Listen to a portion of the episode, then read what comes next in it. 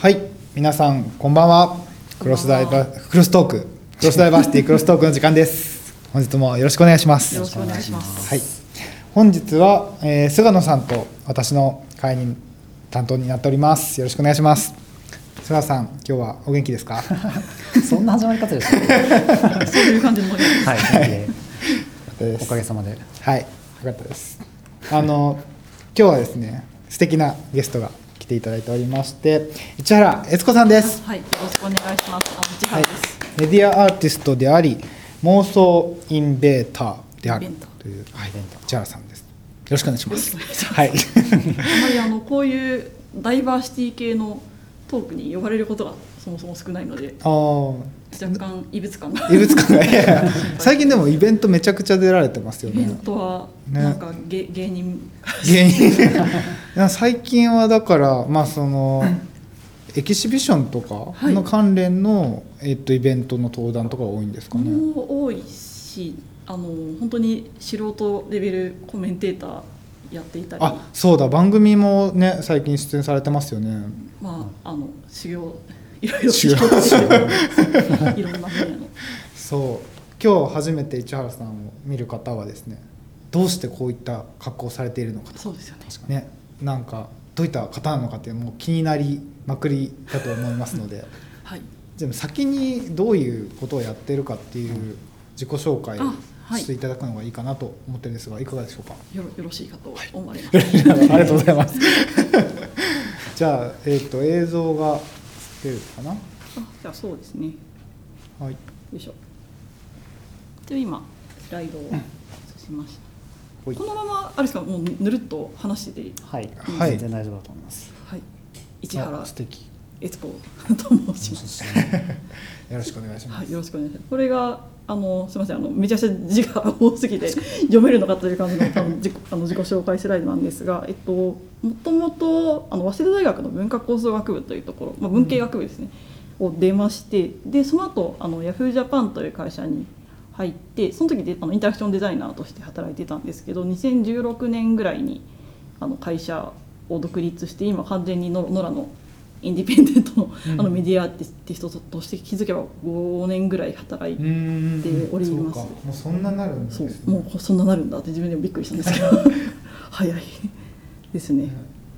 であと、まあ、結構今コロナの影響でなかなか海外には出れなくなってしまったんですけど、まあ、ここ2年23年ぐらいあのアルス・エレクトロニカとかを契機にいろんな国でも展示をするようになっていうんうんまして、まあ、あのなんでしょう割と日本の信仰とか文化をテーマにしたちょっと東洋的だったりあのアニミズムっぽいような作品が多いので、まあ、そういう意味でちょっとあの海外出出荷が増えてきていました。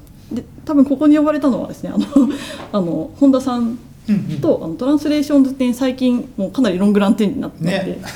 最近ついにあのついにフィニッシュ。フィニッシュ。なんか終わった気がしないんですけど。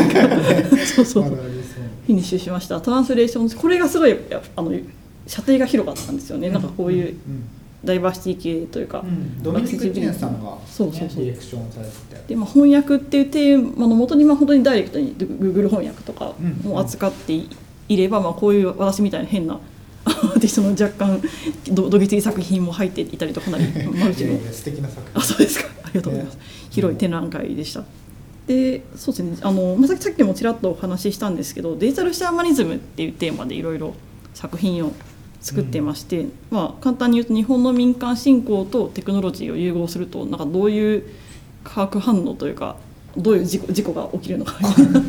これもすごいですよね。あそうですか。初めて聞いた時に、はいはいはい。こんなアプローチの仕方があるのかああそう。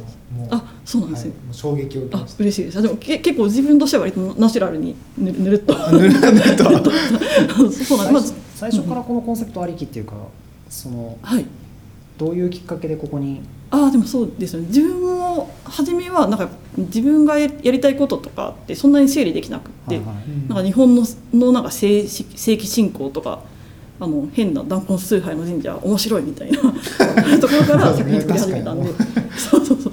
でそういうのをひたすらこうやっていくうちにあなんか自分が興味があるのってなんか実は通底していて、まあ、そういう信仰とテクノロジーみたいなものとか日本の土着性みたいなものをあのななんだプロダクト化したりしたりデフォルメするのがすごい好きなんだなっていうのを気づいたのが多分あの、うん、し4年前ぐらいですね。それまでは本当にただなるほど。あの際どいものを無意識に際どいものを狙ってた作ってるみたいな感じでやってたんですすごいな。それがそこにあったっていうのに気づいうた作例を文字起こしすると本当にひひどくってそうそう本当にひどいんですよね。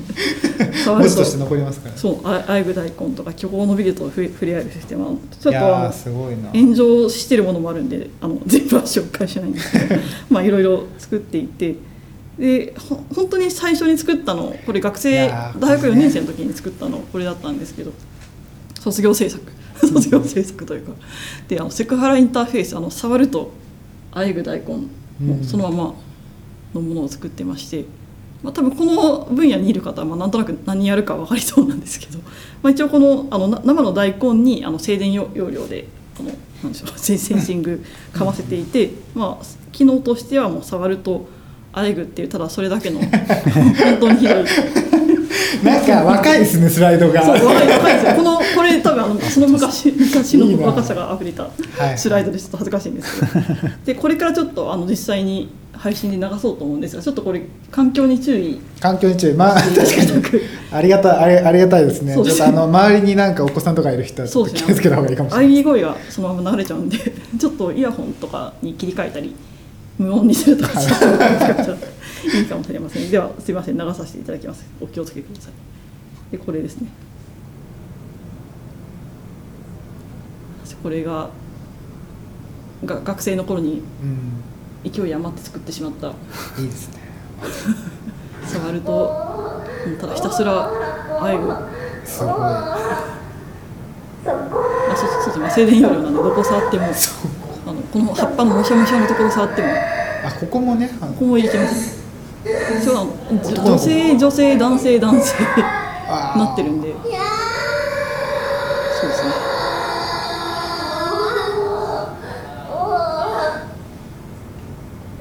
で最後絶叫絶叫です。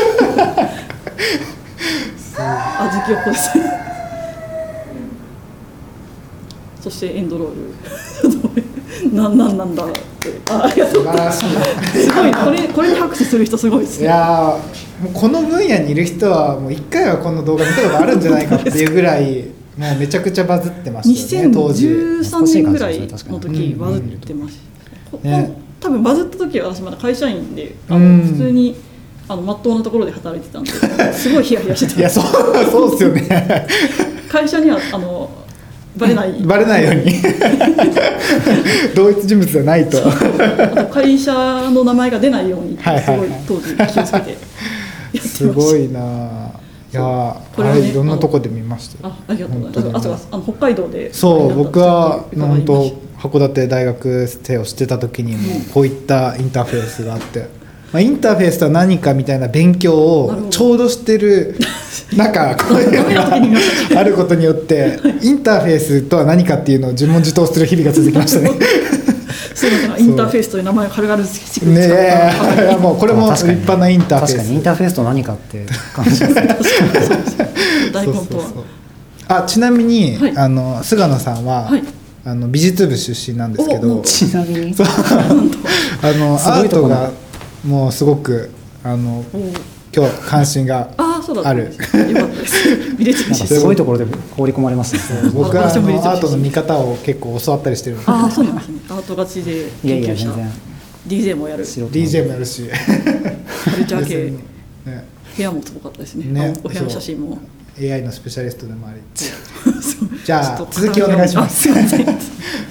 でこれをですねちょっとまだこれもスライドは若いんですけどこれを卒業してから2年ぐらいうっかり、うんあの副業で続けてしまってまああ飽きてたんですよ。さすがに大根2年もやるとさすがあえにねがしてると。そもそもこれってどういうコンセプトだなんていうか？はいはいはい。あこれはですねあの、まあ、コンセプトというか作った動機としてはあのその当時あの日本の成文化にものすごい興味があありまして。日本の成分成文化。なんか、まあ、割とどちらかといえばどあの性的なものに権威を示すタイプだったんですけですけどそのその当時は作ってた時は。なんかでもその一方でなんか日本ってなんか熱海秘宝館とかなんかあ,、あったりなんかあと初めに衝撃を受けたのはなんかお岡山県にあるある岡山じゃないああ愛知県にある桃太郎神社っていうところに行ったことがあってそこがなんか神社なのになんかすっぽんぽんの桃太郎が出てきたり。え？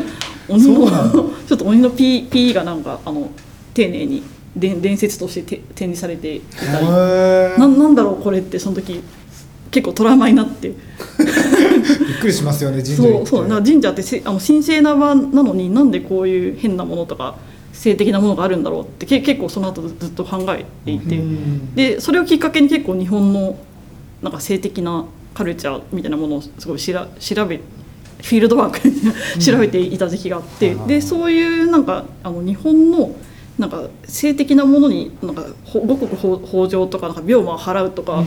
なんか生命力とかをあの見出してしまうメンタリティーがやっぱあるなって,、うん。っていうのをなんかだんだん気づいていってでそれをこのデバイスでなんか当時はなんかテルミンってあったじゃないですか、うん。まあ、あるじゃないですか。なんかテテルミンってなんかやっぱ女性のなんか愛用みたいに聞く。あのそその時まあ話を聞いてね。それ聞こえる時もあるいたのもあって、うん。なんかそういう日本の性文化を表彰するようなあらゆるテレビを作ろうって思って作り始めて紆余曲折してあの大根になった大根に至って。そうです。でもなんか大根ってそういう何祝祭性っていうかこう、ね、なんか確かにありますよね、うん。うんなんかそのあ感じと実際浅草にある町父町父山商店っていう神社があるんですよ、なんかガネーシャ系というか、まあ、それも小宝安山の神社なんですけどそこはなぜか大根が奉納されている。おのでお意外とちょっとあのなぜか性的なところとかこ小宝安山にまつわる神社大根が変わりがち、なるほど。後からそうフィールドワークからなるけ出した、う んまあ、たまたまだったんですけど。それへー そう。面白い。ですね。なるほど。なるほどねでまあこれをね ずっとややりすぎてなんかちょっとあのこういう若干面白い系の作品って、まあ、鑑賞者があの触ってななんだろうわあ面白いって、うん。一瞬アテンションを集めて終わるなっていう感じがすごい当時問題点としてあったんで、なんか体験者の認知がもう根底から揺さぶってもっとトラウマになるようなものを作りなかった2013 年頃思ってたんですすごい。ちょっとあのずっとその面白芸人みたいなのをやってるとだんだん嫌うん。それが嫌になってきたのかわかんないんですけど。でその時あのちょうどあの藤井直隆先生今箱スコうん。うん。とかあのすごい精力的に活動されている先生があの SR あの大体現実ってシステムを研究しているところにちょうど出会い出会いましてでその、まあ、SR が、まあ、あの ARVR みたいな XR 系列のものなんですけど、あの虚構のあの世界のものをとあの現実で今起こっていることをこっそり差し替えてうん。なんかどっからが現実でどっからがあの虚構なのか分かんなくさせるっていう結構怖い研究されてたんで、まあ、それとさっきの大根組み合わせて触覚的なななんか よりだあのあや怪しい怪しいものががいけないかっていうできないかと ア思っプローチが。てたの大次の動画も大丈夫ですか？あ一応う一瞬ああいうようにな そうですね。まあその虚構と現実の区別をつかなくさせるシステムとあの大根をですね大根を 合体させてあのこれ見えてる映像なんですけど虚構のお姉さん触れるようになるっていうひどい作品だったんですけど。そのまま大これが体験不義すごい皆さんニヤニヤされるんですがあの傍から見見てると大根を触ってニヤニヤしてるやばいやつになるが皆さんすごい満足されてあの最終的に賢者モードになって帰っていく すいませんねなんかななんか本当にすいませんというかであの体験できるコンテンツあのバリエーションがあってあの心拍取ってるんですけどそれによってストーリーを分岐ささせててであのドキドキしてるとあのこのお姉さんがあの「私もドキドキしてきちゃいました」って言いながら口づけしてくれるんですけど実際にあのマシュマロにをちょっと香水振りかけたり湿らせて自分がタイミング合わせてあのやってるっていう。そこもアナログにちゃんとやるアナログですね。へこれー2013年ぐらいにやってたやつなんですけどなんかたまにあの被験者の方をあの週末に呼んで体験会とかもやってたんですけど、あのアンケートはすごいあのよよくってあの大体興奮してるという結果が興奮した5段階評価で大体。かなり興奮したか非常に興奮したでしかない。5段階評価の 5, 5と4しか なく結構みんな汗びしゃびしゃになって終わってたんですけど。すごいな。そう。で結構その中でもやっぱり触覚体験みたいなのが特にうん。皆さん現実感を感じられてる方が多かったんで、いつの間にかあの藤井先生がこういうものをあの発注してましてあのこれ確か電通大のあの電通の高橋信力さんにあの 発注されてたと思うんですけど、まあ、リープキスマシンをあの発注してて、ね。まあ、こういう感じであの グッと。すごいな。押し込んでこれちょっとあのあんま操作がうまくなくて痛いって本当に怒ら怒られたんですけど。乱暴すぎる。そうか。やりはい。まあ、こういうものをあのいきなりあの性的な話からあの始まったので申し訳ないんです。ここから始まるんだここからそうなんですこから始まってもう初めの頃はもうシャーマリズムもクソもない。すごいでもなんかこういいですね。あ荒削りというか手探りにこそうそうですね。何を求めようかっていう。そうなんですよ。まあもともとそのアカデミアがっつり出たわけでもなく美大でちゃんと教わったわけでもないタイプだったんでもう本当ただややりたいからやるみたいな感じで始めあすごいな。始まってたからもう荒削りさしかないみたいですけどこれあとあれですね今見るとコロナの今見るとすごいなんかあ結構詰まってなんかやばい感じがする。やばいですそう。なんかコロナ以降見ると結構怖いあ確かにってなそうですね。なることありますようんうん。あの大根のやつも最近あの接触ってなんかねあれですよね消消毒するようになりました。あの 大根消毒するの？大根をあのアルコールスプレーで毎回毎回消毒するようになああああのセカラインターフェースは今も何稼働してるんですか？今も稼働しててあの最近もテレビ番組の収録がへあって稼働して、あのえ一本壊れました。あのまた今週末に流れる予定なのでします。で、まあ、そういうことをねあのひたすらやってたんですけど、はいはい。2015年ぐらいにようやくちょっとテテーマ的にスライドがありましてなんかひたすらなんか制度テクノロジーみたいなことをやってたんですけど、あの2015年ぐらいに実際に自分の祖母が亡くなったのをきっかけであ結構また自分の中で一番興味あることの矛先が変わっていって、まあ、これが確か、まあ、自分もともとすごいおばあちゃん子だったうんのもあったしあの身内でちゃんと葬儀でのあの参加できたのがこれが初めてだったんですけど、うなんかその時にすごい葬儀ってシステムとしてめちゃくちゃすごいなって感感動。してしまって、うん。結構これあのお葬式出た方何かしら共感するところあるんじゃないかなって思うんですけど、なんかあの実際客観的にひ引いてみ見るとなんかなんでそんなことやっているのかわからないものだらけだと思うんですよ。弔いの風習って。うん。なんかめよくわかんないけどめちゃくちゃお金あの かかかるような儀式ややってたり。うん。で自分もそれまであのそんなに興味を持ったこともなくななんかむしろ合理性が感じられないぐらいに思っていたんですが、うん。実際参加してみたらなんか、まあ、祖母の祖母の遺体が焼かれていってでそれを親族一同で、うん。あの骨骨うん あのつつまんでいってで、まあ、その間談談笑してで最後お別れするっていうプロセスがすごいやっぱよよくできているなって思ってでなんかそれをあの減ることによって、まあ、やっぱ誰かが死ぬことに対してななれる人ってなかなかいないと思うんですけど、それをあの人が死んでこ混乱した気持ちをすごく鎮める効果があるなっていうのを実感しました。で、うん。最近あのすごい悲しいんですけどペッパー生産停止っていう。あーね。そうそうそうそう。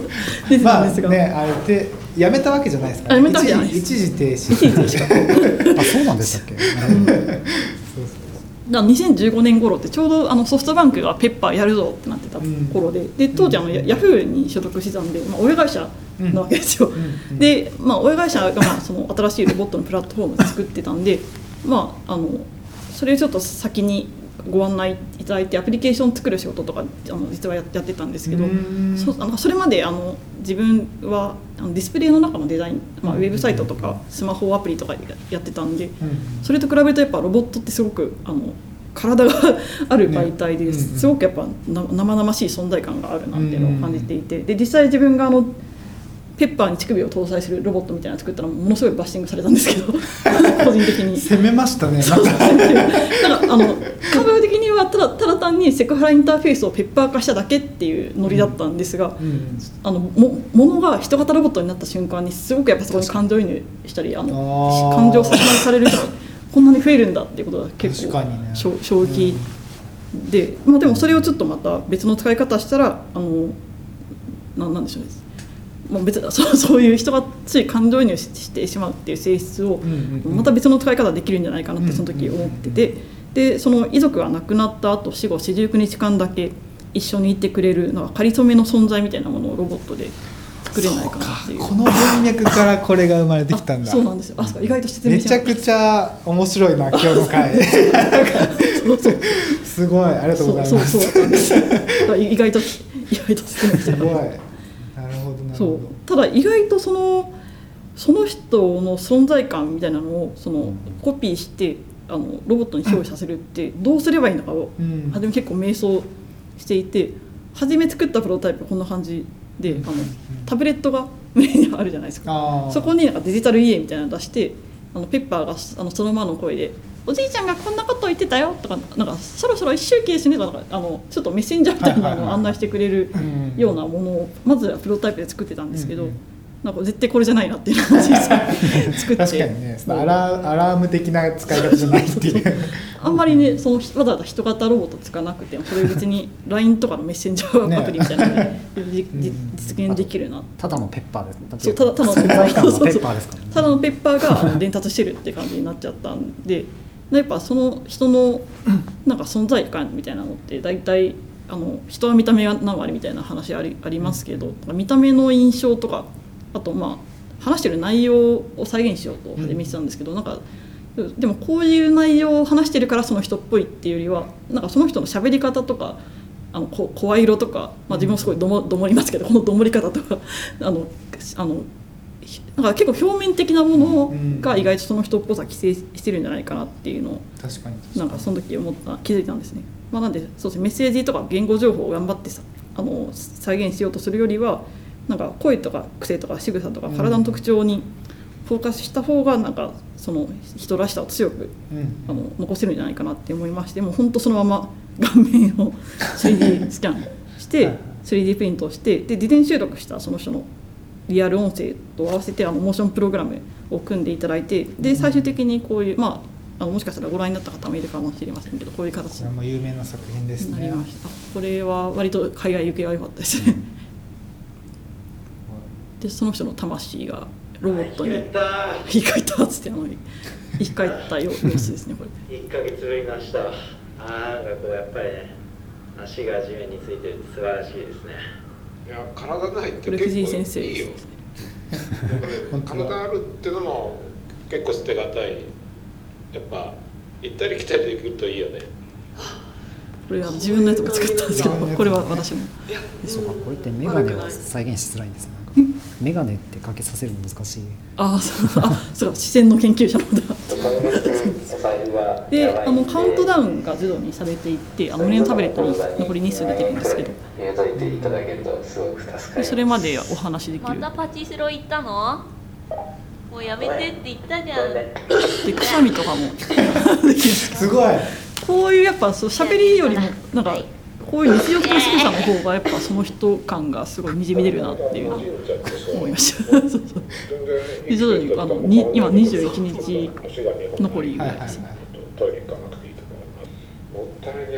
まあ、でこれは永遠に一緒にい。られるわけじゃなくてあの仏教の四十九日制度にのっとって設計してい。るのでこれ最終日の様子なんじですけど、ゃあもう喋りたい。ことは喋り尽くしたのでえっとちょっと残念なお知らせなんですけれども、あのお別れのメッセージを最後に言って。19日っていうのがもう経っちゃって終了する感じですね。僕そろそろ行かなきゃいけないんですけど。体に気をつけてね。でこれもやっぱりあのお別れの仕方に人それぞれ全然違って、夜はちゃんと寝てくまあ、こういうふうにあのお別れのメッセージを言う人もいれば、ね。えっと、この藤井先生のロボットは最後成仏していくうん「あー」って言いながら。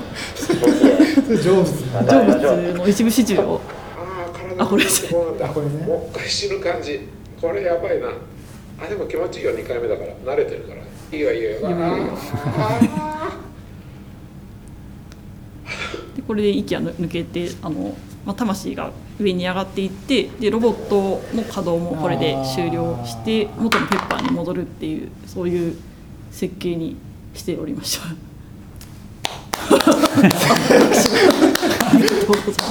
いやーすごい。そうそういう作品だったんですがこれてかはい。ペッパーそっか、うんその本来ペッパーこんな動きできるんかみたいな動きをたまにしてる時があってそれ実はその悦子さんももっとペッパーの開発段階とかから入ってたからっていうのもあるんですか？あでもこの特性みたいなのを知り尽くした上であのでもペッパーあペッパーあ自分のアプこうこうリケーション。ですいう動きとか。あこれはねあの一緒にやってたあの女性の開発者の方がいらっしゃるんですけど、このアプリケーション。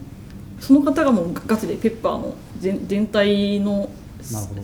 ななんでしょうね。機関のものを作ってたかなりお腕がいい人がはいはいはい。あの入ってたのであのめちゃくちゃモーション作るのうまいんですよ。すごいですよね。くしゃみのとくしゃみとかみたいなやつ。いや本当に知り尽くしてえーいい。る。あの渡渡辺千佳さんっていう方なんですけど、いやその方の賜物。ででもこれはやっぱあの下手な人が作ると全然あのへ下手なんですけど上手い人が作ると本当にすすごいすごいですねモーションは。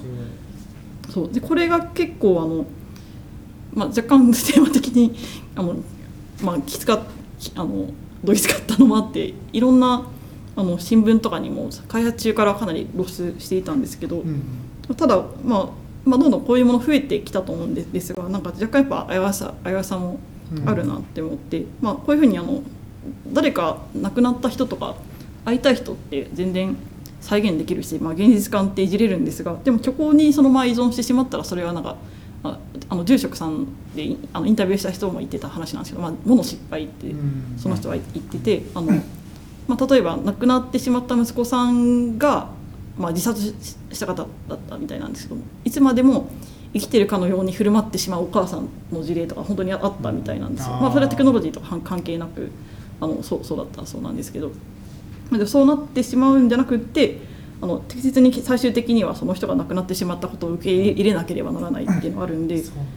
まあ、どんどんこういうテテクノロジー発達するとは思うんですけどその虚構を介入する現実に対してあの健全に付き合うにはどうすればみたいな結構今後ガイドライン化されるべき分野だなっていうのはすごい思います。で結構話が長くなってきたんですけどだいやいやいやもう大いや丈夫。です全然大丈夫です。めちゃくちゃ楽しいです。ね菅野さんここまで何かコメントありますか？あれいやそうですね。あれってなんかすごい技術的にはすごい興味深い話ですよね。なんていうか、あのうん。うん実際作る今あれは本当にだから全部演じてもらってるって感じですよ。まあ、演じるというか、まあ、その人の素素をはいはい出してもらって、まあ、でも確かにワークショップみたいな感じで今あなたはあの亡くなった後ロボットに宿りました。ってなあの、んうん。ちょっと誘導催眠みたいなあはいはいはいのに近いんですけなんかそっちの体験の方がちょっと興味深いかもしれないですね。ある種の遺言としてこう、うんうん、あそうですね。本当に生前葬とか遺言みたいな感じがあってなんか結構その人の生き方とか大事な人とか浮き彫りになる感じあって、まあ、割と年があの近いデザイナーの女の子とかにもやってもらったんですけどなんかずっと弟を叱ってました。弟に劇を本当に心配みみたいでちゃんと、ちゃんとしろっていうのをずっと言ってたり。なんかその人のかなりプライベートなところがの覗けたりするのであ面白かったです。ーね、なんかだからちょっとタブーっていうかねなかなかこうとっつきづらい話っていうのに対してこういうペッパーを返して 対話するみたいなのがあるのも面白いなと思ったし、これって他の宗教文化ではどういう受け取られ方をする？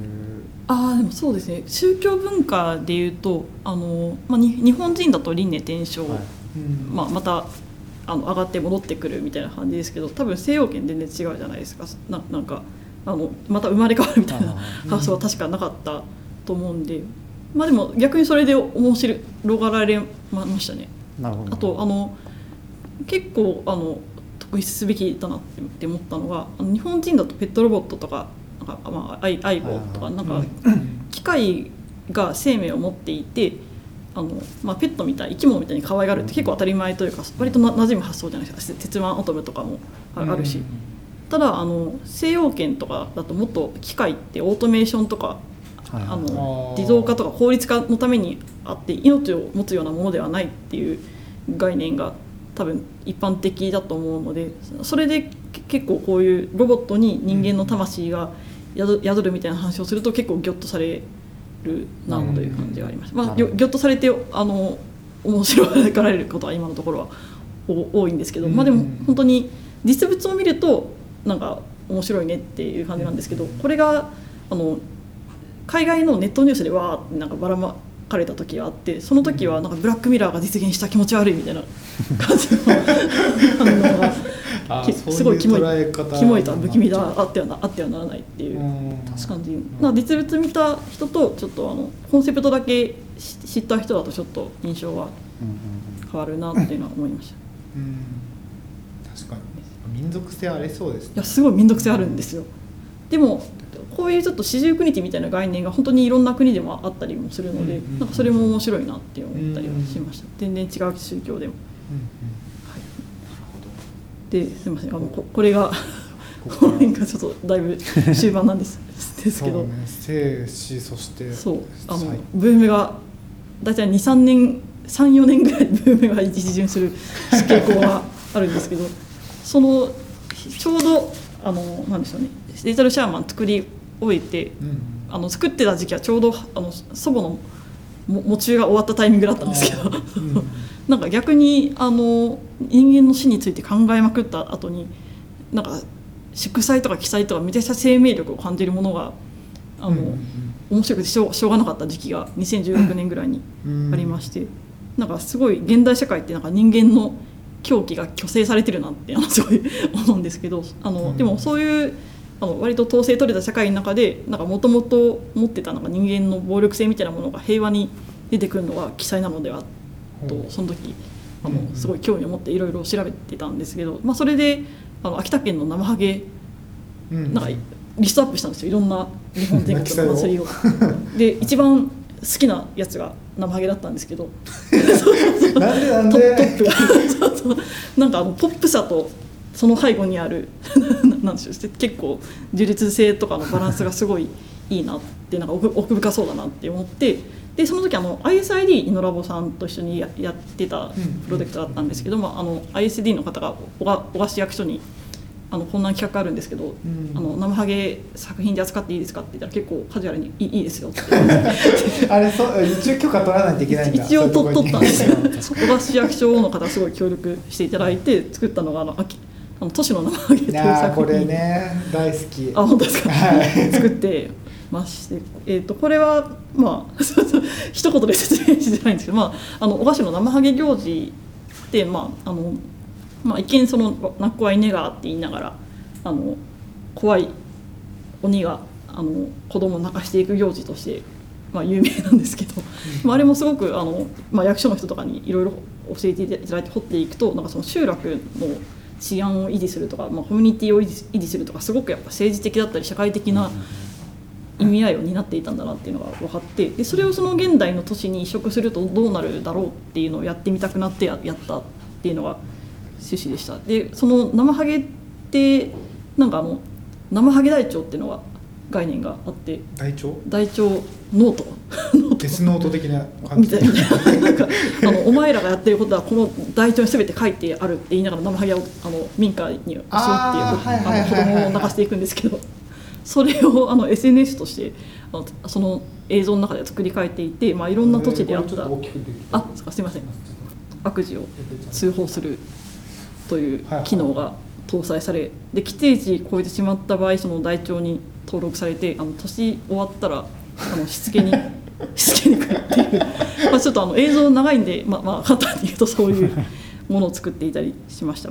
これあのお面はあの池内宏人さんっていうあのコスチュームマスクデザイナーの方で衣装はあの黒間さんにお願いしたのでかなりあの豪華なうん。作品だったなと思います。でこの時あの映像というか、まあ、スペキュラティブデザインっぽい感じで作ってたんですけどやっぱ本当に祭りやりたいなってムラムラしてしまったのは2019年ぐらいで。い や本当にやっぱあの映像として作るのもまあ破壊力はあるあるんだけどやっぱり本当に祭りを東京でやりたいなってなってで2019年にあの仮想通貨奉納祭っていう変な祭りを これねやってたんですよかこの文脈で出てきたそうそうそうそうなんです。なんか祭りを変な祭りやろうと思って。なんか世界中からなんか仮想通貨を投げ銭できてでそれを地域とか神社に奉納して都市のなんか豊穣を祈る祭礼行事をやるみたいな本当によくわからないとなんか趣旨で始めてその時あのクラファンとかであのどうにか予算予算源全くなかったんで集めたりあとめちゃくちゃ集まってる。あそうそうですね。まあでもあの皆さんはもっと集めないと思うんですけど、えそうそうそう。で あのそんなことないよみたいな。同じぐらい。そう。なんか作品のオープンコールというかあの祭りに変な奉納をお待ちしていますみたいな感じでやったらあの本当に 奇妙なものがいっぱい集まってきてうん。でその時あの渡井大樹さんであのセクハラインターフェース一緒にやってた方と今度はみこみこしを。大根の次はみこしを作ったんですけどそうそうあのサーバーみこし。最近六本木でもねあそうです。あのメディアビジョン東京で最最近あの展示をさせていただいて、まああのまあ、みこしってすごい職人芸なんですけどそれをデータファブリケーションに置き換えてミスミのアルミフレームとデータファブリケーションをとメルカリをフルに活用し。そうですね。みみこしの土台部分はメルカリで買ったんですけど。あそう。そう中古のみこし。売ってるんですか？みこしっていうのが売っててあのやっぱ持ち手のところとかやっぱちゃんと作んないと危ないんでそこだけは既存のものを作ってました。であの奉納用のビットコインウォレットみたいなのがあってですね、うん。まあ、世界中どこからでもこれであのビットコイン送れるんですけど、まあ、そそれであのみこしの反応がすごい現金なんですけど 分かれていて、まあ、あのビッストコインーパーワッショイセレブレあーション。そうですで1万円ぐらいドバッと着金するとスーパーワッシュセレブレーションが起きるんですが、まあ、ビットコインの5回連続着金したらワッシュセレブレーションっていう機能が発動しておこれ動いてかあ音音がー出ないけどまあ出るか。あれ音が出て 音が止まってもうた。まず一旦と飛ばしますが。あのまあこれみみこし担ぐ人のグループチャット勝手にあの「ペイヤ」っていう掛け声が生まれて。ペイヤなくたせいやじゃなくて。ペイヤいいですね。ペイヤーで。でこれが採用されでこれ東京都の中野区の昔マツコ・デラックスさんが住んでいたらしい。もう昭和から戦前ぐらいからずっとある商店街ではい。やらせていただいたんですがこれがもう今見見るともうゾッとするぐらい人が集まってるんですけど。ああいいですね。こういう世界観がそうなんですよ。これ実際みこし担いだ当時の映像ですね。あのピーヤって言いながら。よくこれ許可取れましたねここでやるの。もこれ全面的にあの商店街の方商店街の方。そうです。祭りとしてやってたの。すごい。そうペイヤって言いながらサーバーのこしが担がれあれつこさんっていう？あこれ真ん中あ多分先頭でしあの先導してます。そうななんか知らんけど人がいっぱいついてきてる。確かに みんなゾロゾロ。そうそう。これ本当にどこまでも続いてたんですよ。行 列ゾロゾロゾロと。で結構あの町の子供とかもあの普通に受け受け入れてくれるとか割とノリノリでうーん。あの本当だ。あ声が出ないすいません。先頭に。先頭を行きながら。結構ね子供子供ついてきてくれるんですよ。全然関係ない。なんでこんな楽しそうなの？なんか知んないけどすごい楽しそう。にペイヤーペイヤーっていうのがついて面きてくれて。ですごい白昼みたいな。大だって根持ってる2日で1万7000人ぐらい集まってきた。すごい。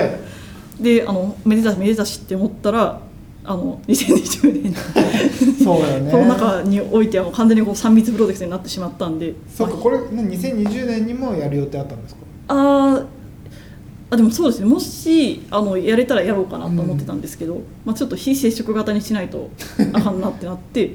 でメディアアクション東京の直近あの な涙ぐましい努力をしてあのフォトグラメトリであのみこしを感電、あの 3D スキャンして、はいはいあのメディアアクション東京であの本当にプロデプロトタイプみたいなものを作ってたんですよ。こういうあの 3D に起こしていなんかみこしの周りをあのゴーストペイヤーと言ってるんですけどか担ぎ手が。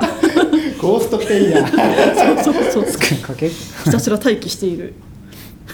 顔顔はねあの仮想通貨奉納祭のロゴが入ってるんですけど一個だけあのゲーミング PC を貸してくれくださったの。パン株式会社さんっていうところのロゴが入って入ってます。あスポンサーロゴスポンサーロゴ顔面に入ってるなるほど。でこれそうですね。あの最近まで六本木ヒルズで展示してたんですが今後はあの祝祭のデジタルツインっていう新たなプロジェクトに若干変形してやろうかなって思って まあそのデジタルツインこの文脈で使う人初めて見ましたね。祝祭をデジタルツイン化して、まあ、あのいろんなレイヤーでやるっていうのをあの渡大樹さんっていう、まあうん。アイグ大根から一緒にやっていた人をあの指導に結構あの今やっているところです。すいませんあの話がプレゼンだけなくなってしまったんめちですけど。ゃくちゃ面白いな。あよかったです意外と長かった。自己紹介がすいません。そう僕だから京セラ美術館とかでも見せてもらったりとか。ありがとうございます。あのその時、あのご感想がだったすごい嬉嬉しかっ見ましたたんですけど。そうそうそうさそう。そう京セラ美術館でも出して。そうああいう大きな美術館で展示をされる人みたいなイメージが最近のある中えでえやっぱりあそこから始まって いろんなねあのバズ様の日とかも経てここに立ってるんだなっていうのが 分かってもう今日感慨深い そうですすね。完全に批評感から始まったんで。いやーね確かに。いやー面白いな。どうでした？そうですね。なんかあのそうですね。なんだろう。なんかいろいろあったんで。確かに急に振られてトピックいろいろありすぎて。そうですね。なんかあの何を言おうと思ったんだったかな。あの僕らもなんかこう機械学習をどう使いやすくするかみたいな話で。で僕らそんなにあの例えばこうオンテナ用の音認識のモデルを初心者が学習できるようなインターフェースみたいなことをやってワークショップとか実験してたりするんですけどやっぱなんか擬人化は発生しちゃうんですよ、うん。なんかこう、うん。あーオンテナを人に見立てるってこと。いやえっ、と機械学習モデルを学習するっていうこの感じが、うんうんうん。なんかこう育ててる感ああじっていうか確かに。まあでもうん。そうそんな感じ実態を全然持っっててないんですけど、ん。なんか、子供育ててるみたいな。そうそうノリとしてまあそういう説明してるところももちろんあるんですけど、うん。なんかちょっとやっぱりどうしてもこう説明の中で AI を擬人化しがちっていう話はあって、まあでも理解しやすいですよね。なんかね。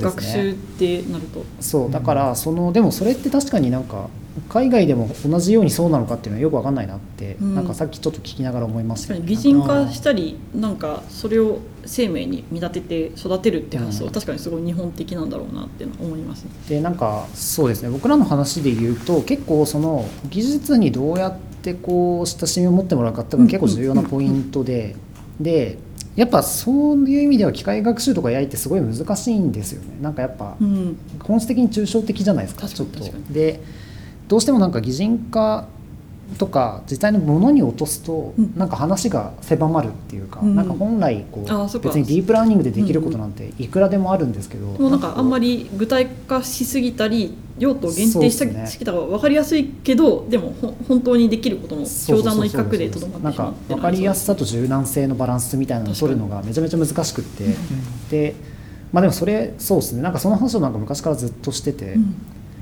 でその今回の話を聞いていてなんかそのなんていうんですかね AI に身体性持たせるってそんやっぱうん。重要な方向性なんだろうけどそれって結構やっぱ難しさがあってうんうん。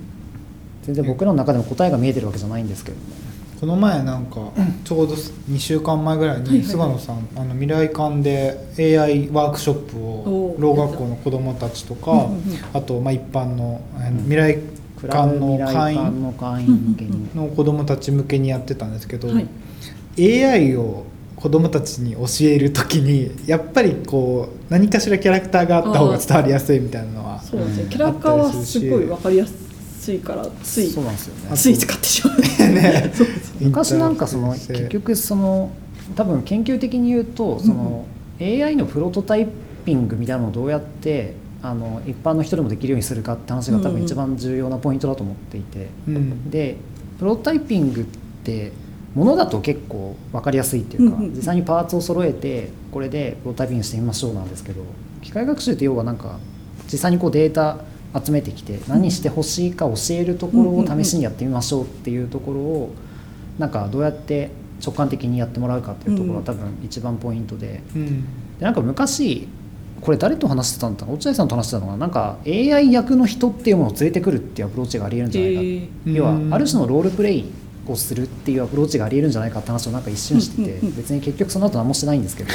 ロールプレイで思い出したのがあのちょっと今日話してなかったんですけどあのき機内食を作ることにハマいやった時がそうそれねちょっとあこあこの後の話題で聞こうと思ってた。そうそうコロナ禍によってね。そうコロナ禍であの、まあ、旅に出られなくなってしまったのであのもうつら辛くて せめて飛行機に乗り乗りたいが、まあ、ひ空港に行くのもちょっとはばかれるうん。はばかれる感じだったのでせめてあの飛行機乗ってる時の搭乗体験をあの再現すればまだマシなんじゃないかなってあの気晴らしになるんじゃないかなって思ってあのピンタレストとかグーグル検索とかでも大量の機内食の画像をあの見見まくって その共通点をなんとなくあの大量の画像を見ることであのなんとなく導き出してでそれに基づいて自分が作るっていうのをやってたんですけどあこれなんか今自分が機械学習してるみたいな。いやそんな気分であれ作ってたんですか？え画像あります？手元に。画像ありますね。ツイッターとかに載せあてりますちょっと出しそう。出しますね。あすみません。見たことあります？自宅フライト。昔あれ一瞬ありましたよね。あの機内のえ。気分が味わえるレストラン。あーあ実はそれもちょっとだけあの参加してたんです。あそうなんです参加したのあのたそそその時あのフリーランス成り立ての頃であの立ち上げの時にあのなぜかウェウェブの方だったんですけどそうなんです。あ今出し出しました。そうですね。映像の出るかな？あそっか。すいません。えっ、と。えっと画面に2画面すればいいかな。ミラーリングすればいいのか。なんかそうなんです。だから市原さんはこういう、あ見せ方がうまいっていうかなんていうんだろうな。インターフェースの人なんだなって改めてこあーう思った意外というか。うん。意外とそうかもなんかいしれないですろんなで、まあ、最新のテクノロジーも使いつつ今の、まあ、メディアアーティストでもね、ですからね、まあ、そうだと思うんですけど、もともとはインターフェース作る仕事はしてたんで、確か確かになんかいろいろ出てきた時にどういう側作るかみたいなのは仕事とししてはやっあれインターフェースデデザイナー？そうなんですよ。一応。私インターフェース UI,、はい、UI 専門としているので、うんうんうん。ねあのいやでもなんかなかなか僕とかこう怖いんですよね。自己を表現するみたいなのがあんま得意じゃないっていうあそうなんかですか。あだからえー。本当に悦子さんのこの自分の世界観を通しつつテクノロジーを使ってこうみんなに伝わりやすいものを作っていくとかそれにまあある種それをきっかけにいろんな、ね、スペキュラティブな話もありましたけどこういろんな思想をこう書き立てていく作品みたいなのを作るのすごいなって思ってます。ありがとうございます。それは大変。光栄な。映像出る？はい。あ今出る。あこれあこれですね。これがそう。これもう勢い余って話題になりましたね。た初めはちょっと給食っぽくなってしまったんですけど。あ、そうか最初こんな感じ最初はなんか自分があんまちゃんと画像を見てなくって初め作ったのはカレーとか納豆とか入れちゃって。確かになんか。違う。なんかちょっと違う。ななんかあの多分その時が学習データが不不足していたんでしょうけど あの、まあ、なんとなくああの四四角で細かく仕切られててっていうのはななんとなく覚えてたんですけど、まあ、これが徐々にこう学習を重ねることによりどんどん上達して上達してこれなんかあれなんですね。iPad がまたいい感じなんですよね。そうですね。あのこの白白枠 iPad は結構あのきなね外感っていうかこう。そう窓枠感が意外とこれが重重結構やっぱ人間の認知ってなんかいい加減で本当にあの触覚的にもあのペラペラのエコエコノミークラスのあのうん。器をのあの持ってて。でさらにあの、まあ、大体これやるときワインクソほど開けるんですけど。認知がばちゃちょっとバカになるんでそれで。もうほぼ機内なんですよ。それでこれすごいどうよいうどういう椅子に座ってるんですか？これあでも普通の業務用の椅子なんですけど。あの。これ買い買い出しもおもろいこれ100均でダイダイソーで買い出してると思うんです。メニュー決めのコツとかだんだん分かって。いやすごいですよね。もうここら辺のなんかさあのちょっと器にこうヨーグルト入れる感とかね、あそうそうそう。器にヨーグルトが すっごいめちゃくちゃ出て出てきたんで,、ね。でこれがちょっと機械学習っぽいかもしれないと思ったのがあのピンタレストに大量に画像を集めててまあでも実際機械学習やろうと思ったらこんなこんなもんじゃもうみクソクソみたいなもんだと思うんですけど。人間割と、まああのまあ学習早,、うん。早いというか、まあ、あのコツつかむのは、まあ、そそこそこ経験とかもあって融通は効くんで。でもこれ本当に今俺はデディープラーニングディープラーニング機械学習をしているってそういう気持ちになりながらやっててすごい楽しかったですね。ななんかあの上の方にディストピア飯とか出てるんでそれもいつかやりたかった確かにまだやってないですけど。そうなんです、まあ、これはただの tips ですねな何を入れれば機内食っぽいっぽいかみたいなの。をあのカップ水は確かにね。カップ水は重要ですね。れえこれ売ってるんですねあれ。自分でまとめたんですか？あこれ自分でまとめました。ああすごい。マニュアルを。マニュアルを？あの機内コンテンツあのエミレーツ航空がおすすめとかそうそういうのを。ちゃんとねここら辺 YouTube に上がって YouTube るんだ。なにあるんでそうなんですよ。か懐かしい感じしますねなんかそうなんですもうもはや懐かしい、ねえ。いろんな人がそれ真似してや やってくれ。すごい。やりました動画まで。いました。やそうだよな。というすいませんあのあのこのディスプレイは一旦これで。いやめちゃくちゃ面白い。そうだからまあ自なんか分で自分がき機械学習になるになる。ね やるやる。そう我々はそのまあいろいろワークショップとかもやったりうんうんうん。して、まあ、その技術をどうやって広めていくかっていうかその社会実装するっていうところも、うんうん。まあ一つのテーマでやってるんですけど、ね、なかなかその見せ方どうするかとか、うん。どういう立て付けにするのかとかっていうのはめまあめちゃくちゃうまそうですけどね。ね 手探りそれではすごいうまそうだなって思いながやってら見てたんるですけど。ところはあって。へえなんかそこそうなんですよね。なんか結構やっぱりこうまあでもこれって多分技術の社会コミュニケーションみたいな話全般に通じる話なんですけど、うんうんうん。やっぱりこううん。伝えづらい技術っていうのは明らかにあって、なんかこうれそういうものこそ重要だったりそうなんですよね。でやっぱそこで結局根本的に出てくるのはやっぱこう分かりやすさと本質のトレードオフみたいな話がすごくそうあって、いやバズワードがしまくってますもんなんかそのそれこそあの C3 キャプションの話とかもその話あれ話しててあれ動画とかご覧になりました？シースルーキャプションあの体験で、はいえっとまあ、今ここに出てるみたいなのあるかな？なんか。あ この。う透明のガラスに文字が出てて。面白かったですね、うん。ああれはなんかあれ結構バズってて、うんうんうん。なんか設楽君とかと話してたのがああそこまでバズると、うん。結局文字認識すごいっていうところになっちゃうっていう。ああれって本当は本質的に見せたいところじゃないところがそうです。そうですあれって本当はなんていうかディスプレイのデザインっていうか、うんこうコミュニケーションを妨げないための、うん。で僕なんか僕がすごい解説する感じになっちゃ あって、いいじゃないですか。クロスダイバーシティ。なんかそこを伝えるの難しいよねみたいな話をなんか、うんさっき言った川崎さんとか本当に見せたいところとかあの基盤になる技術の凄さっていうのがあの表面の出来の良さに持ってかれる。でなんかこれって結構研究あるあるというか、うん。なんかこうけ自分の研究の話を一般にする時って分かりやすくすごいことを伝えようとすると、うんうん。うん。自分の研究のコントリビューションじゃないところになるっていうなるほど。話があって画像認識すごいでしょっていうプレゼンをしちゃうんですけど、でもそれって別に自分の研究について何も言ってないっていう話があって。でなんかそこなんかやっぱすごくで結局それを諦めちゃうと本当にただのマーケティングになっちゃうんですよね。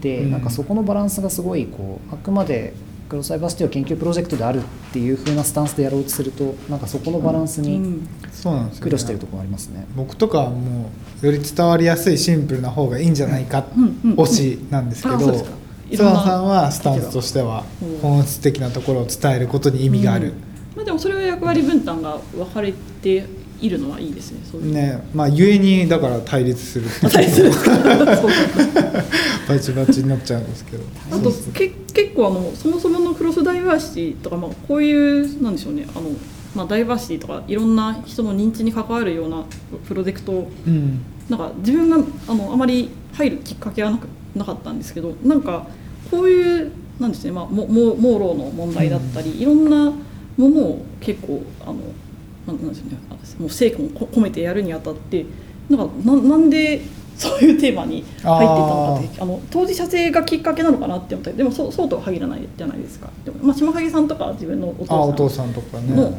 あの病病気がきっかけでだったり、まあ、和田夏美さんだったらあのご両親ねねご両親とのコミュニケーションっていうのがあったりするんですけどなんか当事者じゃないところから入っていく場合ってなんかどういうきっかけだったのかなって結構すいません全然話話をぶった切るんですあー全然けど気になってて素素朴に。なんか僕の場合は、そのたまたま大学1年生の時にあの学祭でろう者の方と出会ったんですよね。でそれがきっかけで手話の勉強を始めて、ですごいそこそこまで そう。ボランティアあそう手話通訳のボランティアとかやったりしてたんですけど、そうあと NPO を立ち上げたりとか、うん。なんかその僕はなんか単純に手話かっこいいなとか本当に耳聞こえない人いるんだみたいなのがあって、周りに耳聞こえない人います？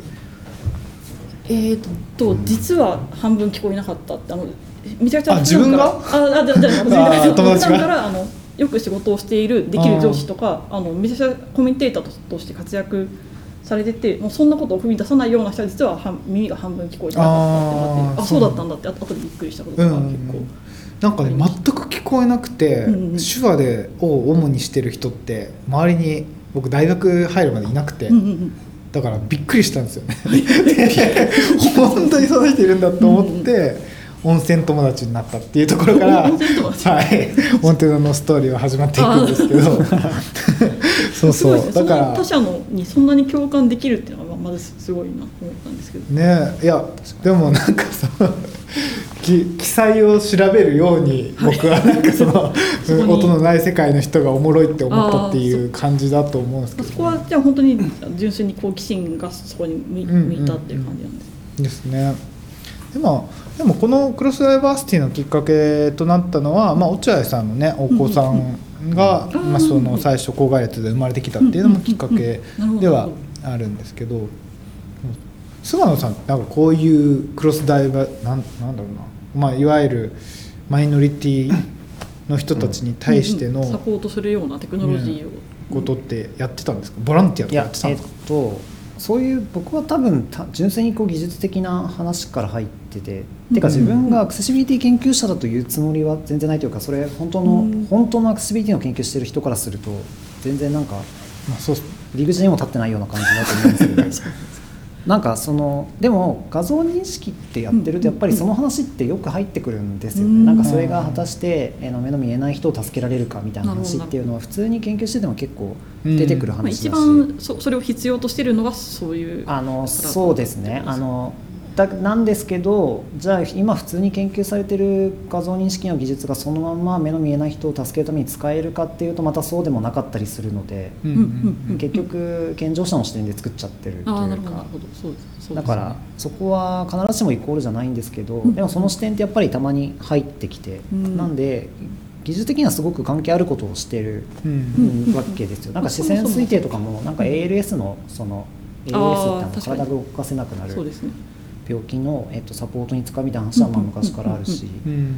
なんでこう技術の出口っていうものを考えた時に当然結構障害者支援っていうのはやっぱりうん。必然的にこう多分どの分野も結構それってすごく重要なトピックとして入ってくるところがあって、人間の認知とかを研究するような研究だと結構やっぱそこに紐づいていきやすいっていうそれもあるかもしれないですね、まあ、ある種の人そうですね。広く人工知能研究って多分そういう文脈はあるんだと思いますけどね、うんうんうん。なんか元も自然言語もそうかもしれないですし、うんなんか。でね。で多分なんか僕でもクロスダイバーシティ的には多分僕の関心って結構そのなんていうんですかね技術の使い方の多様性をどうやって広げるかうんって結構そのもうちょっとメタなあの興味があって、うんうんうん。やっぱりこうあの研究者が考える問題設定なんてたかが知れてるっていう話があって結局そのいろんな人がいろんな課題を解決するために技術を使うにはどうすればいいかみたいなところにすごく関心があるんですよね。じゃあ結構なんか在野というか野生のテクノロジーの使い方というかそいろんな人がいろんな問題設定を、まあ、自分であるうん。ある程度要要件定義して作れるようになるのがまあ理想的には。そうですね。なんかそれは多分どちらかというと画像認識の分野ってやっぱそこの多様性がすごく欠けてるっていうのは昔からこう一部の人がずっと言ってるうん。話で、なんかどうしてもこうこうなんて言うんですかねこう競技性の高い研究ってなんか最近僕ツイッターでその言い方してたけど。競技性の高い研究。あれあのそうそう要は。ツイッターやってるんですか？そういう著者いらないんですよ。あのツイッターでそういう話をしてるんです。よ検索してください皆えさん。いやでもそうでなんそうだから割となんかそこに対するなんていうんですかね。裏裏スタンスとしてなんかこううん。もうちょっと世の中にはいろんな解くべき課題ってあるよみたいな話っていうのは、うん。まあ、昔から多分研究コミュニティのそういう話っていろんな人がしていてあほら競技的な研究って。出てきた早い。でまさになんかアクセシビリティって結構その一番こう顕著な例っていうかすごく重要かつ多分その人に分かってもらう上でもなんていうかいい事例なんですよね、うん。いいっていうのはちょっと語弊がありますけど。これまでなかったんですか？視覚障害者の人とか聴聴覚障害者の人と研究するってなかったんですか？あ今までは。共同研究っていう意味うん、ですか？共同研究とかその今のクロスダイバーシティのようなアプローチは今までは直接はなかったですね、うん。あそうなんだ。じゃあいいじゃないですかクロスダイバーシティ結構じゃあラボラボに問題設定ですなるほど。そうそうだからそれはすごく大事だと思いますね。なんか、うん。明らかにでもあれですよね。クロスダイバーシティやることでちょっとこう芸風が広がってるところが明らかにある。芸人。芸風はね。え全然話変わりますけど、はい。市原さんいつからそのえっ、とコスチュームになったんですか？コスチューム。あの芸風っていうつながりが芸風？芸風だと芸風か。私を初めて巫女衣装を買ったのはあの都銀美のコンペティションに2012年ぐらいに出出してたことがおあおってそれがあの人間の祈りを可視化するみたいな作品のプラン出し出してて。それいつ頃っすか？それ2012年の秋ぐらい。2012年だ。じゃあ独立する前？前ですね。確かに独立する前あですか？全然もう余裕でもうぺーぺーの社会人だったから。あのだ出しててそその時のプランが一応準グランプリまで行ったんですけど、うん。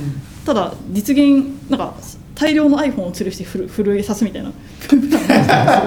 いやで現実に iPhone 結構重量あるからそんな絵馬みたいに吊るしたら無無理はあるやんってのが 分かっていって、まあ、結局実現はしきれなかったんですけど、うん。ミコをその時買ったんですよ。いそのパフォーマー用の衣装としてミコ買買ったんですけど。あそうなんだ。なんか楽天で。まあ当時はまだメルカリじゃない。当当時は楽天だったんですよ楽天買ったんですですがまあせっかくだからもったいないし着るかって思って着始めたのが最最初で、あでもとはいえなんかまあだ。んだんデジタルシャーマニズムっていうテーマ性が決まっていったっていう話もあったんですけど、まあ、自分のやってることのあのこうビジビジュアライズするというか、うん。あのテーマ性をより分かりやすくするためにあの明和電機の衣装みたいな。の 確かに。あれ分かりやすいですよね。着て確かにますね。あとここ数年はあの海外受けがすこぶる良いことが 分かりまして。ああのー海外の点でのレクションとかで歩く観光スポットみたいな感じ。で なんか日本っぽいですしね。なそうんか白と赤で。そうそう。あ白赤あのうんアーティストは黒を着やすいんで。確かに。なんか僕らのなんか知り合いも黒い服ばっかり着てる人いますね。そうそうですね、はい。結構あのアーティストあのモノトーンをききき着る傾向がああるのであの集合写真撮るとめっちゃ浮くんですよ。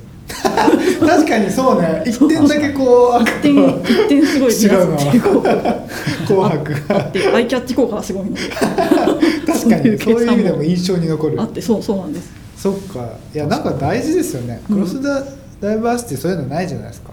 あでも本当さんいつから白シャツに固定してる？白いじゃないですか。いやもう僕は白担当なんですよ。あのそういう意味では落合さんウェブサイ黒担当トで珍しく落合さんが白を着ている貴そうそうそうそう。あ写真がのいやあ僕は京子に反対したんですけどあそうですか。僕は最初からカラフルがいいって言って。ああ確かにダイバーシティだし。そうですよね。ねでもなんかあの時は白になっちゃいましたね。最初は白だとか言って。いや遮断のウェブサイトはカラフルにしたんですよね。だから。そうそうそうへそう。そろそろあの公開されるんですけど。クロスダイバーシティ社団法人作おお素晴ってらしいですね。そうそれでまあ今クレストって次元的なんですよね、うんうんでも長いですよね。5年ぐらいでしたっけ？そうえっととはい6年間かな。長いですよね。5年5年半かな。5年半、うん結構じゃあ腰を据えてそのクロスダイバーシティあの本当にいろんなテーマできそうですけど、まあ、うん。ねさらに社団法人化そうだからおあの終わった後も続けられるようにっていうんで作ったんですけど、で今が4年目。もう4年目。ですね、そうですね。もう4年も経ってしまいましたが、うんあのそそんなちょっと座組的な話で言うと、あのさっきあの打ち合わせというか もうちらっと話したんですけどアカデミアであのポジションを置いてやっている人の人 人生。人生も気になるしあと、まあ、自分ももともとあの大大企業で普通に働いてたんですけど、うん結構大企業で自分が独自のプロジェクトを通すって結構な並大抵のことじゃないと思って。あの実感してるんですが、なんで本田さんそんなに自由にやれてるのかすごい気になってて自分のプロジェクトとか自分のチームチーム化してうんうん自分個人のなんか会社のトップから降りてきたわけでもない。あれ持ち込みなんですか？オンテナって完全に。そうなんですじゃあ私の話から。いやそうなって本当に気になってななんでそんな自由にややれんの？ってそうそう。僕もともとまた別別の会社で UI デザイナーあーそうですか。あのメーカーでしてたんですけど、でもどうしてもオンテナやりたいっていうのうんうんうんでうんあのその一番最初に就職した会社ではやっぱり新入社員が何言ってんねんとかあですよね。ダメってなって そう。でもどうしようっていう時にあのうん。未踏プロジェクトってあわかりますはいはいます、はい。あまあ、落合さんも未踏の先ス輩ではあるんですけど。あじゃあ結構未踏関連の人多いですね。また和田さんもそうです。あそうそうそうそう、うん。確かに確かに。でそうそれがその関連で富士通の常務の方を直接紹介してくれて、へえ。でそこでプレゼンしたら「うんうんうんよし分かったうちでやろう」って言ってえー、くださって、そんなルート。ね、そうで「分かりましたやめます」って言ってあの8ヶ月で辞めて前の会社、で富士通に入ってあーなるほど。2016年からもうでもそう考えると5年が経っちゃいますすごいですね。ね。4年も。いやだ大体結構あの大企業新規事業あるあるで1年で潰れるっていう確かに本当ずいぶん長いことや当らせてもらってますね。当初そんな話もししてまあしたもんそうなんですか？え？してますでも毎年今年が勝負だって言ってますけどね。そう確かに。でもそっかなんかその新入社員叩き上げはそうやっぱけ結構イメージが湧かなくってそれからトップから直直で入るね。拾っあのね拾ってもらって。トップで拾拾われると、うん。もうそっかバリバリアができるわけですよそうだから100%もうオンテナのためだけに動け。へえすごい。そう そさせてもらって今もそうなので、へもう随分富士通 いいしいい会社ですっていうのとまあでも最近はねその会社のなんか風潮も少しずつ変えていって、うん。なやっぱやりたいっていう思いをちゃんとうんこう支援しようっていう、ムードにはなってきてるんだけど、うん。意外とこれやりたいですみたいな人いないんですよ。あそう。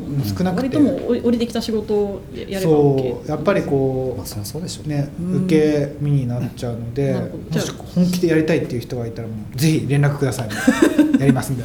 なるほどそもそもじゃあそのやりたい人材がレア富士富士通の社員に向けて言ってたんですか？あ、そ富士通の社員でも別の方でもいいですよ。これ富士通でやりたいですって言ったらもうぜひつなげますんで。じゃあ本当にあのそれと心中するぐらいの社の信用する人が。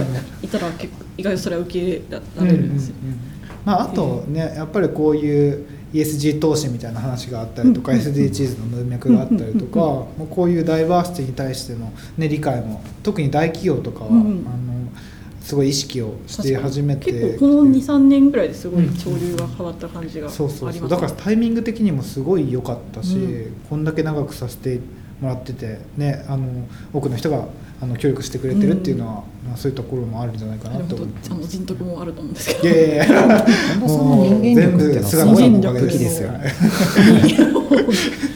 その人間力はないんで僕は。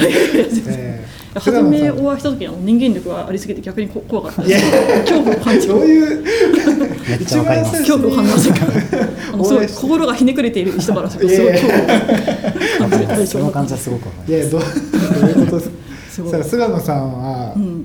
実はあのドイツにいたんですよ、えー、そうなんですか？ピュアピュアアカデミアですか？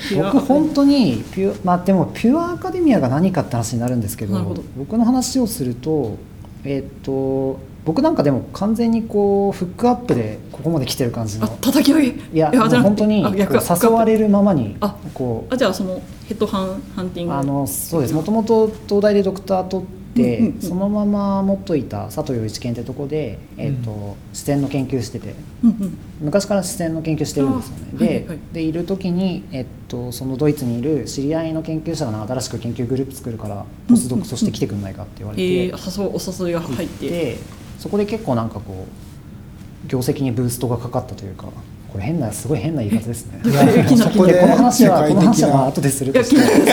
世界的な、ね、研で究者として認められるえっと、それによってで、はい。昔、えっと、お世話になった阪大の先生に准教授でうち来ないかって言われて、面接受けて、うち来ないからまあそれ多いですね。全国関係が逆か、うん。なんか当時は当時っていうか今もあるんですけど卓越研究プログラムっていうのがまず先にあって、であれってなんかこう応募して大学とのマッチング取ってみたいなポジションなんですよ。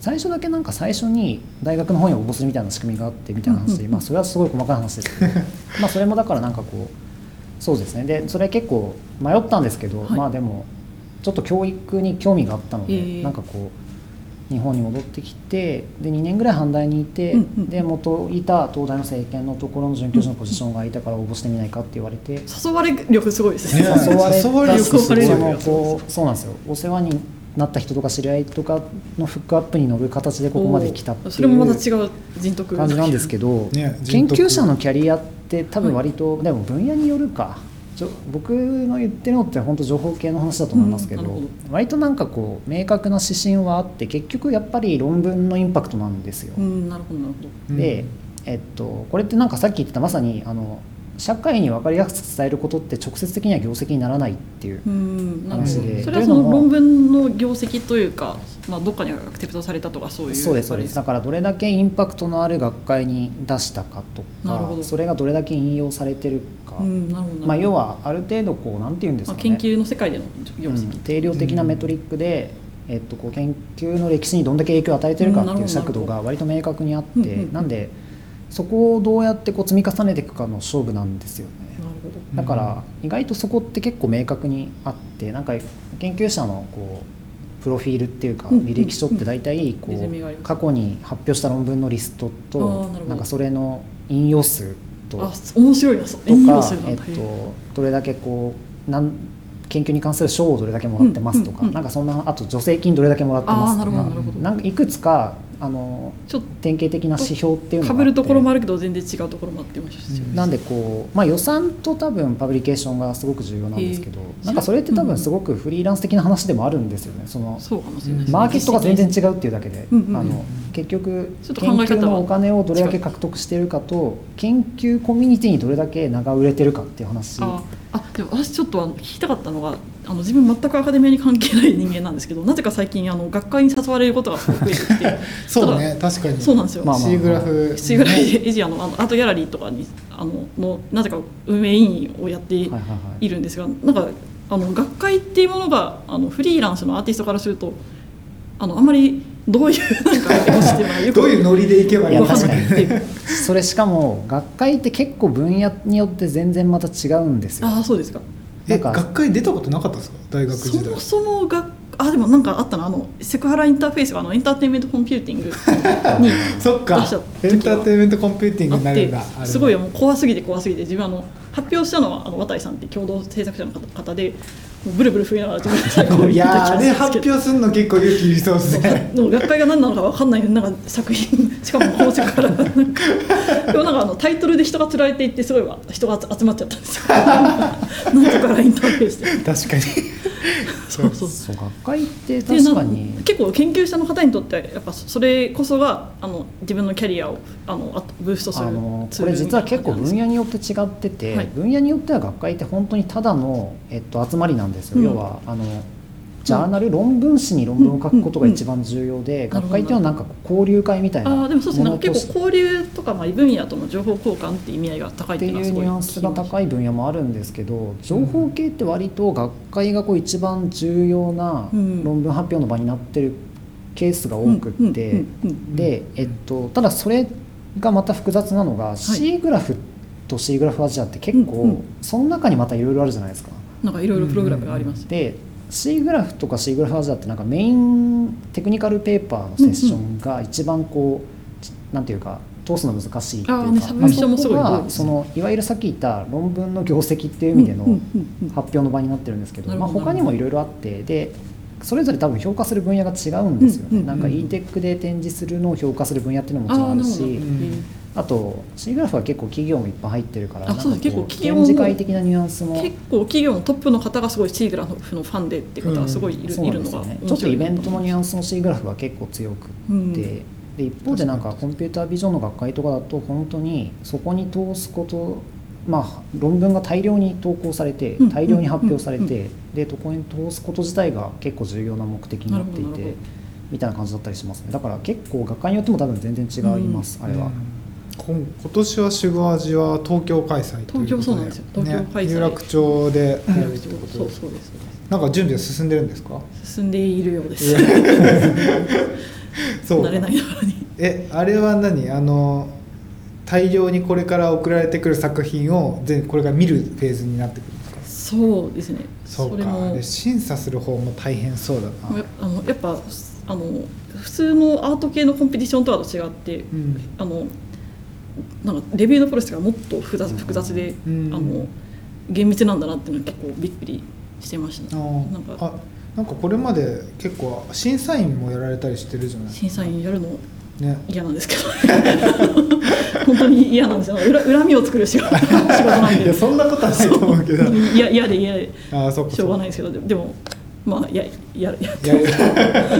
そうだね。はい確かに学会の多分そういうのの審査って多分論文の審査のニュアンスがでやられてるから多分そうなんですきっちりしてるんでしょうね。作品の審査であってもなんかちゃんと審査がいて、ね。なんかさレビュープロセスがもうんううん。かなり厳密に決まっててへえってなったり研究はだからすごい相互評価カルチャーっていうか、へー。結局お互いにお互いのことを評価して。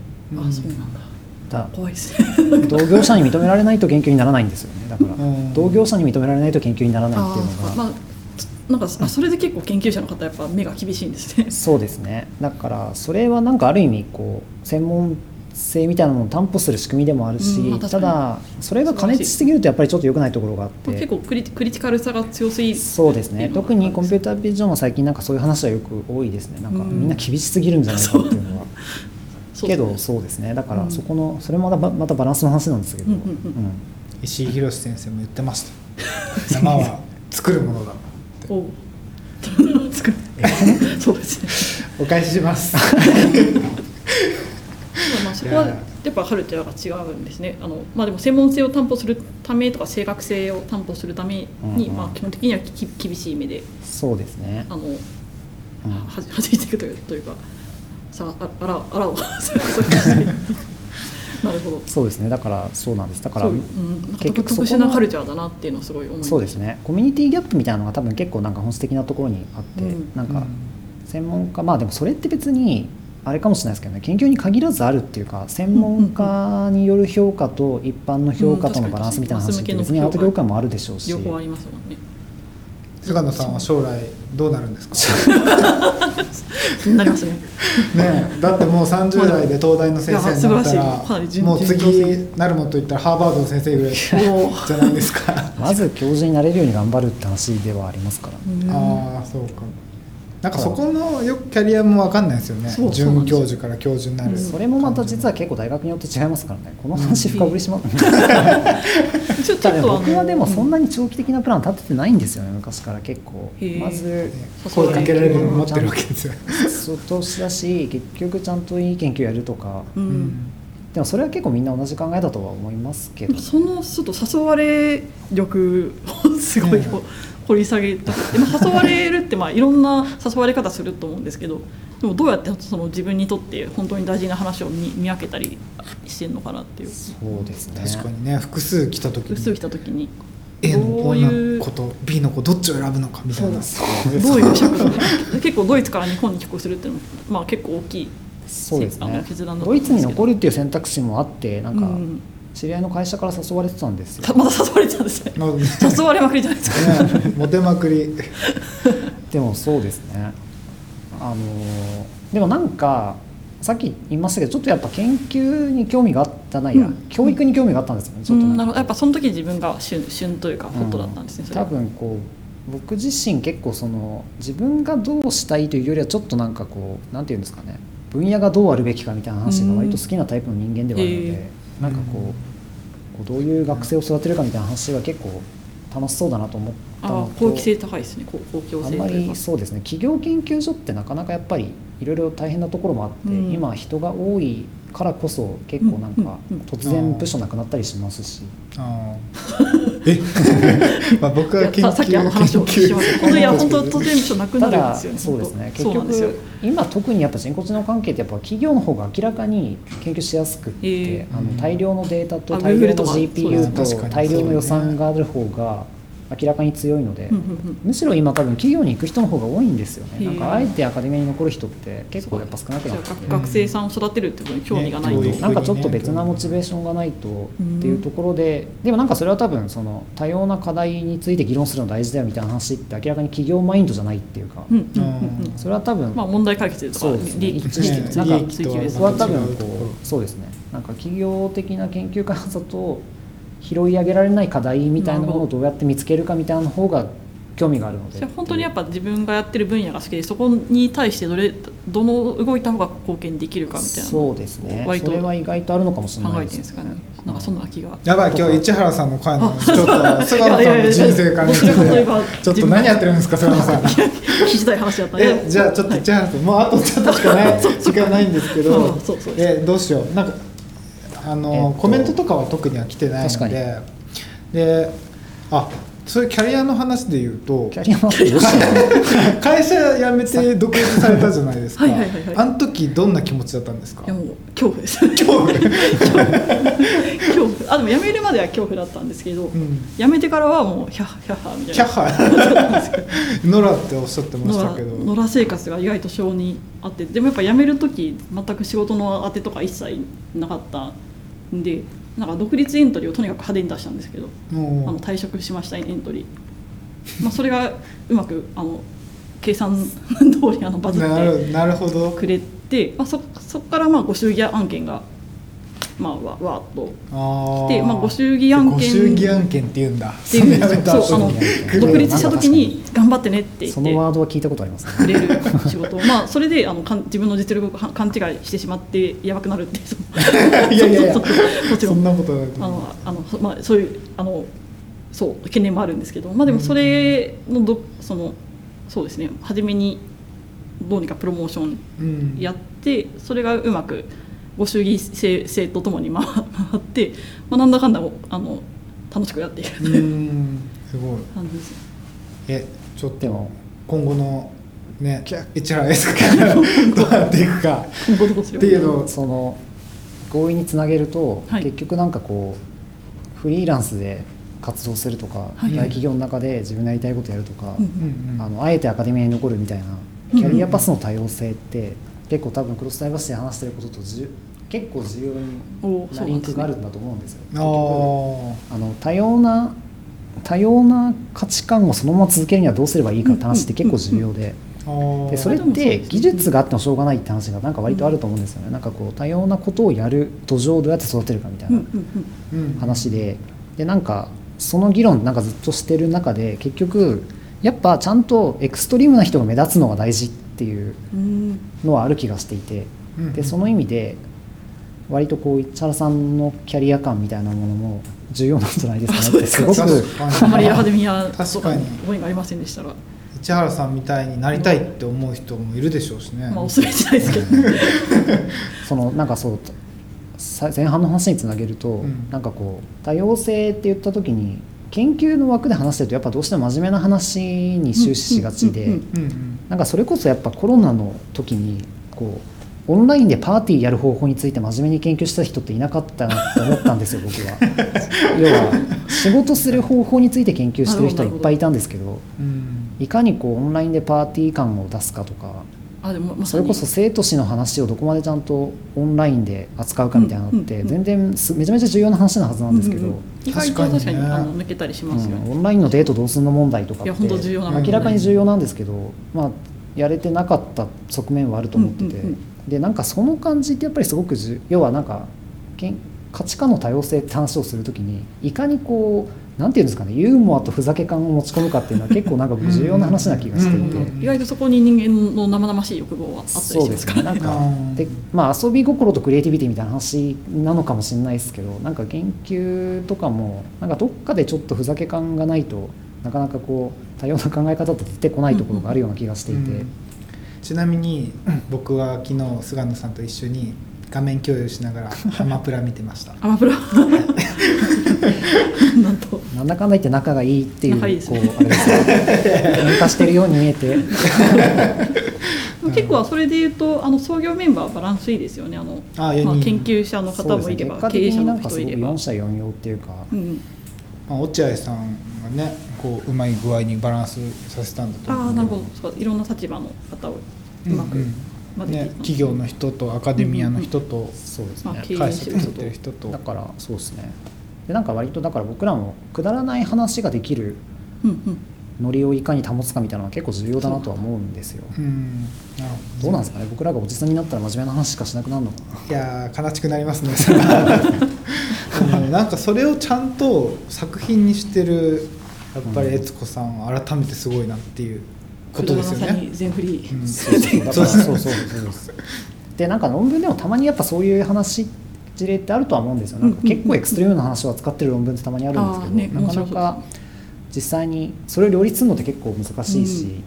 あれ結構やっぱ英語力が問われる話になってくるからなんかなかなかその難しさもあるんですけどなんかそういう意味でやっぱりそうですね。なんかこうまあ、それがまさにこのクロストークの一つのテーマではあると世の中にいろんな人がいるっていうのをちゃんと、で本当ななんでこのトークやってるんだろうって思ってたけど、まあ、それが目的の一つだったなんか特に僕はなんかそこですね。うん。これを研究コミュニティの人がどう意外見てるかわかんないですけどこれ僕でも意外とね学生を見てるんですよ。あそうなんです。よ今日ねなんか誰ゲストにするっていうのでいろいろ候補を挙げたんですよ内原さんが言って菅野さんもババシ あそうなんだ。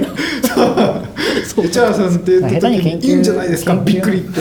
来て なんか普段そんな反応しないのにどうしたっていうのがあったんですけど。いや良かったです今日。そう時間がねもう8時までっていうことなんで。意外とないまあでも5分押しぐらいだから、ねまあ確かに。じゃあちょっと最後に一言ですね内原さんが今日の感想と何か、最後にします？ん？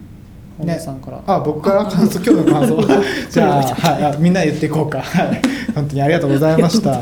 やっぱり今日は何と言ってもこの市原悦子の変遷をですねこう見たっていうのが一ファンとして。すごい一ファンとしてはい。よかったです。ありがとうございます。ます。ちょっとまた今後一緒になんかコラボレーションできる機会があればと。ふざけた感じが必要けなた時がありまできれしたがばはい。ちょっとあのソーシャルグッドのそそその字もないんですけど。いやいやもういやもうソーシャルグッドだと思ってますんで僕。あそうですか。はい、ありがとうございましたはい。じゃあ菅野さんどうぞ。はい。あのそうですね。多分あのそでも僕多分まとめ的な発言さっきしちゃった通りだと思うんですけどあ確かにそうですね。本当そういう話だと思っていてなんかそうですよね。意外とこういう研究のなんかこういう会とか出ることってそありあります？あ研究研の究会とか逆会とかのトークに呼ばれる。研究会。あでも意外とやっぱあのアーティスト兼研究者っていう方結構いるんでその流れであの研究会的なところに賑やかし要員として呼ばれることがそうなんかその話も確かにちょっと聞きたかったんですよね。あなんかアートと研究のコミュニケーションってうんうんうん。どう思いますかっていう話。要はそ近いの良くも悪くもです落合パイセンにも聞いた方がいいああそうですね。まさに なんか近しい分野というかしかそうですねななんんかか割と自分の専門性とは自分が気になることを突き詰めているタイプの人間としては結構共通点があるうんすごく近しいところはあると思うんですよ、うん、でもすごい自分も研究者の方、まあ、全然違う分野でもリスペクトすごいしてるんですけどでもどっかしらやっぱ親近感を感じるところはうん。なんかあるなと思います。どちらも結構個人ポートフォリオが大事な分野そうそうそう。あのさっきのあの履歴書の作り方とか結構共通そう点がそうそれ結構そうだと思うんですよね。うんなんかなんかでも一方で意外とそのアーティストコミュニティと研究者コミュニティの大多数はお互いのことに興味がないっていうか、なんていうんですかね。一部ちょっと共鳴してるんだけど一部まあ一人二役やってる人とかちょくちょくいるけど。なんかでもうん。意外とすごくこう重要な対話ができる関係性なんですけど、なんか本当に純粋に研究やってる人と本当に純粋にアートやってる人の対話とかも結構実は面白い可能い性がやすごい面白いし、あるんですけど共通点は実は多そうなかなかね芯を食った対話ができる機会ってあんまりうん。ないよなっていうのをちょっと昔から思っててっていう話を聞きたかったんですけど締めの時にその話を聞いたらしょうがないので どんどん深も深くなっていく。という最後に。はい、こ 今度何かの機会に。確かによろしくお願いします。はい、あり DJ がとうの話。もございました。じゃあ最後に一郎さんよろしくお願いします。はい、あでもさっきのお話を受けるような感じですけど結構アカデミアのことがあんまりあの近近い分野にちらちら見えるんだけども、うんあんまりそのどういう論理で動いているのかっていうのが分かってなくって、ななんでこうなってるんだろうって あのあの不思議に思いながら近い分野で仕事をしていることがあったので結構そういうあのどういう指標であのリスペクトを集めているのかとか評価されるのかっていうロジック分かったのすごくあのすごいすっきりした めちゃくちゃすっきりしましたけど こうなってたんだいつでもいけるんじゃないですか。そっちの分野にもアカデミア。であとあのちょっとダイバーシティというかあの系の取り組みってそそこまで、まあ、やっぱそれもちょっとかすってる部分もあるかもしれないんですけどそこまであの縁がないと思っていたんですが、でもあの今日あの本田さんがあのめちゃくちゃそのあの自分と違う身体感覚の人がめちゃくちゃ面白いっていうところから始まったっていうお話とかを聞いて、あちょっとあの入り方が近い自分が批評感で。うん。あ、そうそうそう。そう。基本感で。記号感とってそうそうそう。そうそう。だな。も朦朧 の方だったうんだけで、うんなんかそういう意味ではあんまり変わらなくてシームレスなんだなっていうのが分かったんで、結構あのアカデミアへの壁とあのダイバーシティ分野への壁がちょっとかなり、あのついたてが立ってますけど。なんかこ個人的にはすごい薄まってあのなんでしょう。あの境境界が薄くなった感じがしてすごいありがたい時間でした。嬉しい。ありがとうございますそうだったんだっていう感じが。素晴らしい締めを。はい。ということで今日はのゲストは市原悦子さんでした。はいありがとうございます、はい。そして次回のえっ、と内ゲスト容は未定未定です。はい。内容は未定なんですけどぜひチャンネル登録ツイッター概要欄から。あとあの裏方の方も研究者で、うんうん。しかしあの、まあ、ちゃんとし た研究されてる方なのにそれ本業にできるんじゃないかってぐらいにあのスイッチングとかできるのすごいなと思いまあね。どうなって通勤いつもお世話になってます質問さんになってますすごいすごいですねはい皆さん前回のアーカイブをぜひね、そう確かに確かに。はい。菅野さんもツイッターやってます。おはい。ではでは、はい、本日は本当にありがとうございました。はいありがとうございましたありがとうございましたお疲れ様ですあっちです。さよなら。